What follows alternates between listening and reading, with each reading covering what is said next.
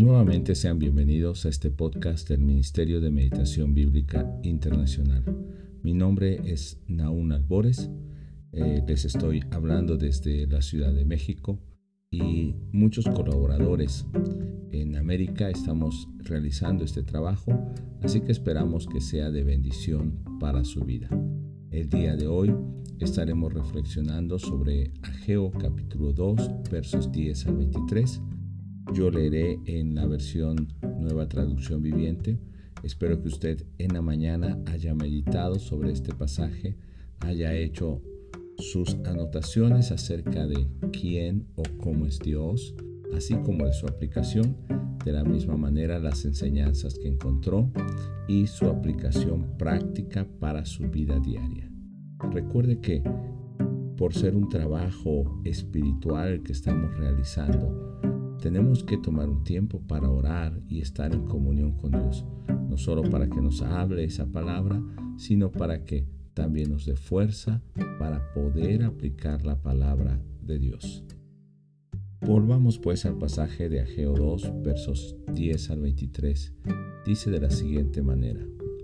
El 18 de diciembre del segundo año del reinado del rey Darío, el Señor envió el siguiente mensaje al profeta Ageo el Señor de los ejércitos celestiales dice, pregunta a los sacerdotes acerca de la ley.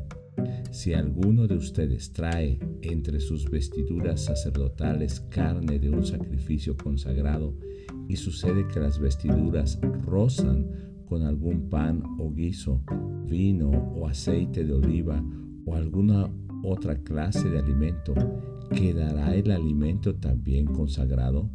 Entonces los sacerdotes contestaron, no.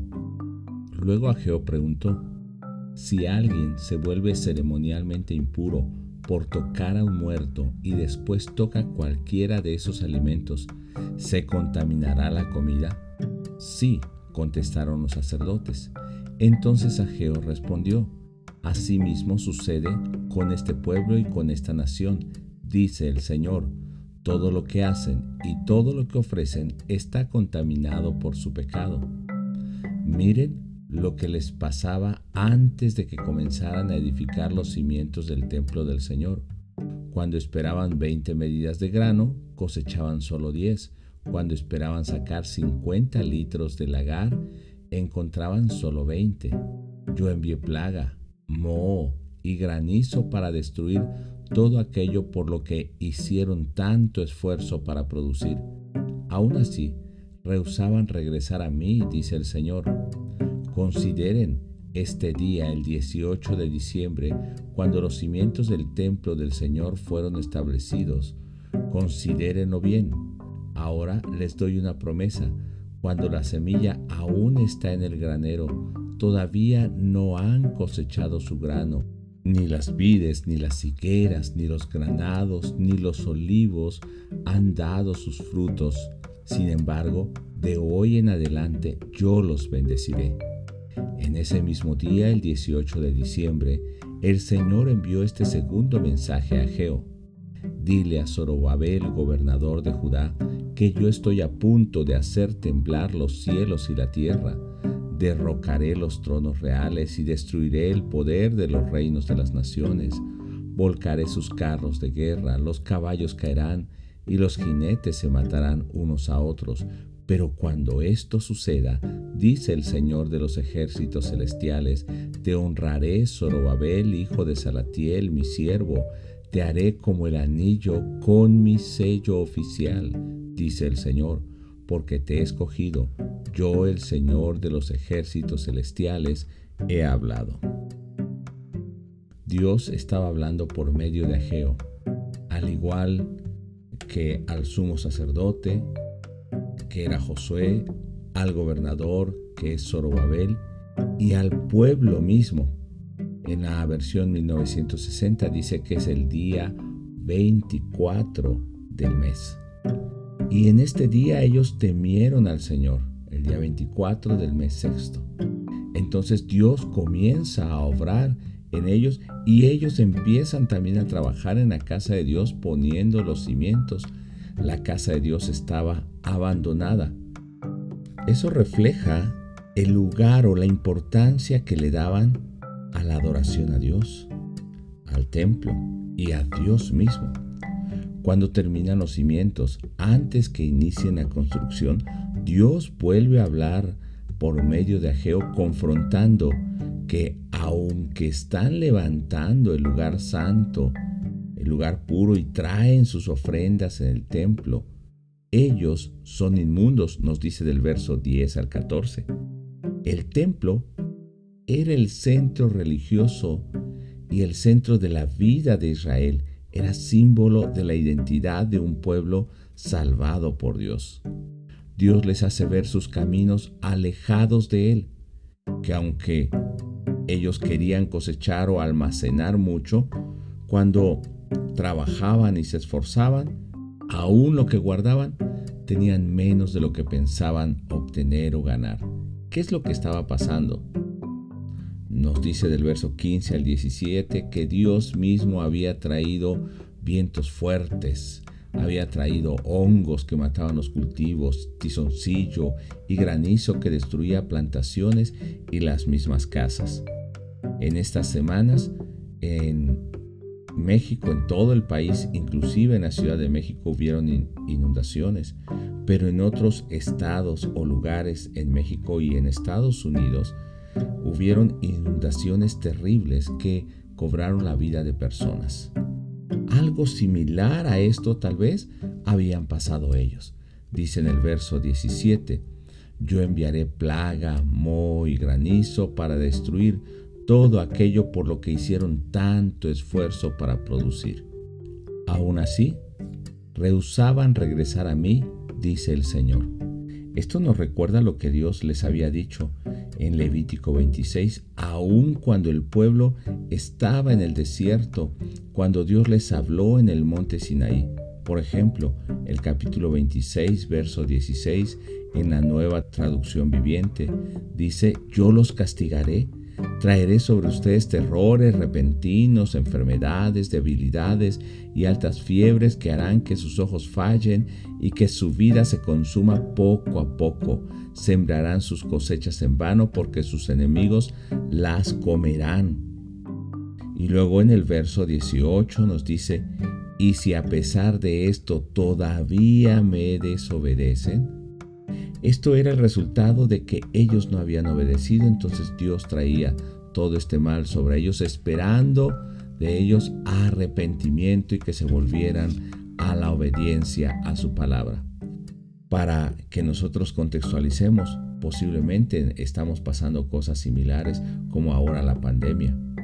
Pero recordemos que así se sentían los judíos con todo lo que había venido sobre ellos. Pero Dios tenía un propósito en todo lo que estaba aconteciendo, que se convirtieran con los juicios que Él había mandado. Ahora, Dios les pide también reflexionar sobre sus caminos, como creo que lo hace para nosotros el día de hoy. Antes que inicien la construcción del templo, antes que inicien el proyecto, también para nosotros antes que iniciemos tal vez nuestro trabajo, la escuela, algún proyecto en la familia o etcétera, cualquier proyecto que tengamos. Debemos preguntarnos si estamos viviendo con un corazón convertido al Señor o seguimos ofreciendo algo inmundo, aunque vamos al templo, ofrecemos y hacemos cosas para la iglesia, inclusive procuramos meditar diariamente, procuramos ayudar a las personas, pero no hemos sido santificados, no hemos sido purificados, así que lo que ofrecemos es inmundo. El deber también de los líderes religiosos, no solamente como Ageo que recibía la palabra de Dios, sino también de los gobernantes y del sumo sacerdote, era hacer ver al pueblo su pecado, para que se vuelva a Dios en arrepentimiento, que entiendan el propósito del juicio como parte del amor, como el llamado de Dios a una vida de pureza y santidad, porque lo inmundo e impuro fácilmente corrompe lo que es santo. Pero si permitían que tocara aquello dedicado a Dios, terminarían por hacerlo impuro. Preguntemos si estamos haciendo diferencia entre lo santo y lo inmundo en nuestras vidas, en nuestra adoración a Dios, porque Dios mirará la inmundicia, aunque la tratemos de disimular o encubrir con obras piadosas, según nuestros juicios humanos o con religiosidad. Dios promete que al convertirse el pueblo o al arrepentirse, cuando tengan ese verdadero arrepentimiento, cuando dejen su indiferencia hacia el templo y su pereza espiritual por la casa de Dios, así con el cambio de corazón y actitud, Dios los bendecirá, dice en el verso 18 y 19. Aun aunque no hayan sembrado, aunque no vean el fruto en los árboles, porque la bendición no viene de ese fruto de ese trabajo, la bendición viene de Dios. Si bien Dios mostraba en ellos de manera física esa bendición, dándoles el fruto en sus cultivos y la abundancia, Dios quiere mostrar esa bendición en nuestra vida el día de hoy, esa bendición espiritual, esa paz en nuestras vidas. ¿A qué se refiere? O hasta dónde llega esta bendición. Dios dice que Él hará temblar o trastornará los cielos, el mar, la tierra y aún las naciones. Inclusive habrán guerras. Pero en el tiempo que Él ha determinado, que Él ha señalado, tomará a Zorobabel, que era el gobernador. Y su nombre significa, ya sea nacido en Babilonia o el que se aleja de la confusión. Dios lo tomaría como su siervo, como anillo, como señal de su poder, como símbolo de su reinado y de sus palabras de gobierno y de autoridad. Así que Zorobabel tiene un papel importante porque reconstruye el templo que tendrá una gloria mayor que la primera, la que tuvo el templo de Salomón. Esta gloria será mayor, así que Zorobabel si vemos, no hizo temblar los cielos y la tierra, ni trajo una gloria mayor, sino que estas palabras señalan al Mesías, al descendiente de Zorobabel. Por eso en Mateo capítulo 1, verso 12 y 13, muestra en la genealogía de Cristo a Zorobabel después de la deportación a Babilonia.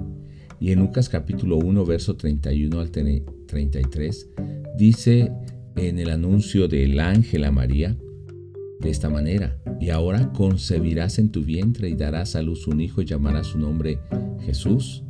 Este será grande y será llamado Hijo del Altísimo, y el Señor Dios le dará el trono de David su padre, y reinará sobre la casa de Jacob para siempre, y su reino no tendrá fin. Recordemos que también a través de Jesús viene la reconstrucción del verdadero templo y Él es como ese símbolo, ese sello en el anillo que simbolizaba el poder del rey, las palabras de autoridad del rey. Por eso también Juan capítulo 2, verso 19 al 22 dice de la siguiente manera, respondió Jesús y le dijo, destruid este templo y en tres días lo levantaré.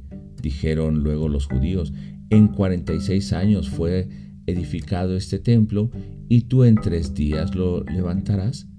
Mas él hablaba del templo de su cuerpo. Por tanto, cuando resucitó de entre los muertos, sus discípulos se acordaron que había dicho esto y creyeron la escritura y la palabra que Jesús había dicho.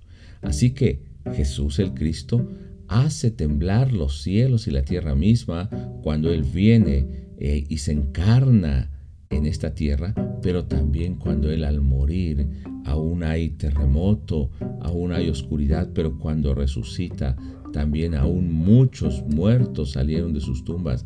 Hay un eh, temblor no solamente en la tierra, sino en los cielos, porque Él entra a los cielos mismos. Es un trabajo difícil el de Ageo, recibir la palabra de Dios e iniciar una gran obra, pero mayor obra es llevar al pueblo de Dios al arrepentimiento y que vivan examinando sus caminos y su adoración santa a Dios. Yo quiero preguntar qué papel desempeño yo o estás desempeñando tú en el cuidado de tu propia vida, alentando a otros o colaborando con otros para trabajar en la obra de Dios. Ese papel lo tenemos hoy también nosotros, porque recibimos la palabra de Dios, pero ahora esa palabra nos habla a nosotros para examinar nuestros corazones. Y esa palabra también nos lleva a edificar un templo santo, puro al Señor, no solamente en mi vida, sino en la comunión con mis hermanos de la iglesia, aún de manera virtual o a la distancia como nos encontramos en estos momentos. Te invito a reflexionar en el pasaje del día de hoy y ya que meditaste en la mañana, vuelve a reflexionar este pasaje y permite que el Espíritu de Dios esté hablando a tu vida. Nos escuchamos en el siguiente pasaje. Mil bendiciones.